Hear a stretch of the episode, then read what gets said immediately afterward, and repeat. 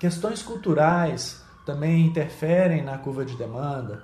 Nutricionistas que ah, atendem vegetarianos.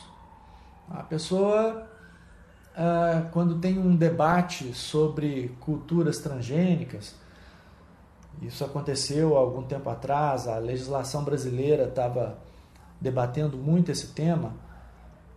Pode ser que isso influencie a demanda por alimentos para os vegetarianos. Ao mesmo tempo, quando tem lá a gripe suína ou a, a vaca louca, aquela doença que atingiu os rebanhos bovinos, isso aí não interfere nos vegetarianos.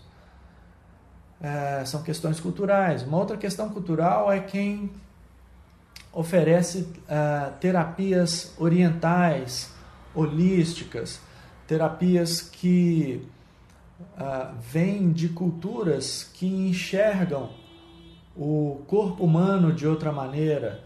Existem pessoas aqui no Brasil que têm uma certa aversão a esse tipo de abordagem. Então a sua curva de demanda pode ser alterada por questões culturais. Se você está numa num, num local onde tem muitos descendentes de orientais, vai ser muito mais fácil para você vender esse tipo de serviço.